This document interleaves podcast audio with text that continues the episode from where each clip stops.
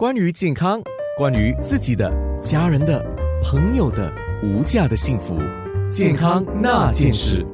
健康那件事，心理学家刘培基博士，受到家暴影响的人，其实一辈子这个阴影都是在的。受害者受到虐待，他日后的影响，让一些妈妈知道可能可以忍，可是对他的孩子是一辈子的影响。与受害人的年龄、性别、家庭背景、性格等息息相关，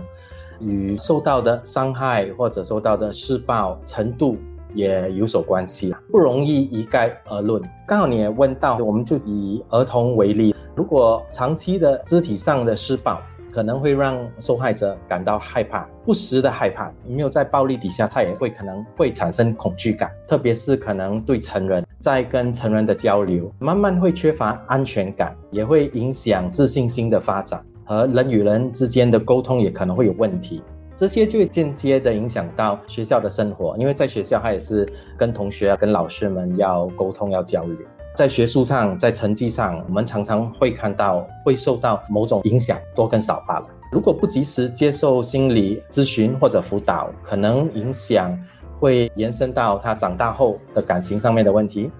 或者工作上与人的沟通或者合作方面也可能会有一些问题。另外，成人或小孩也好，也可能一些会有创伤后压力综合症的症状。可能一些并没有被诊断，但是还有一些这样的症状，如果不及时的接受治理，可能会有很长期的心理健康的影响。常在个案里面，你都会看到一个叫原生家庭的影响，这个我们不可以忽略。那些施暴者，就是为什么他们会选择用暴力来沟通，或者说暴力来解决问题？是他的生理的问题呢，还是心理的问题呢？这个问题问得很好，这有几个可能性啦。其一，可能施暴者有心理健康的问题，可能有焦虑的问题，可能很忧郁常常有情绪不稳定的状况，或者是有酗酒、嗜赌或者滥用毒品这一方面的问题，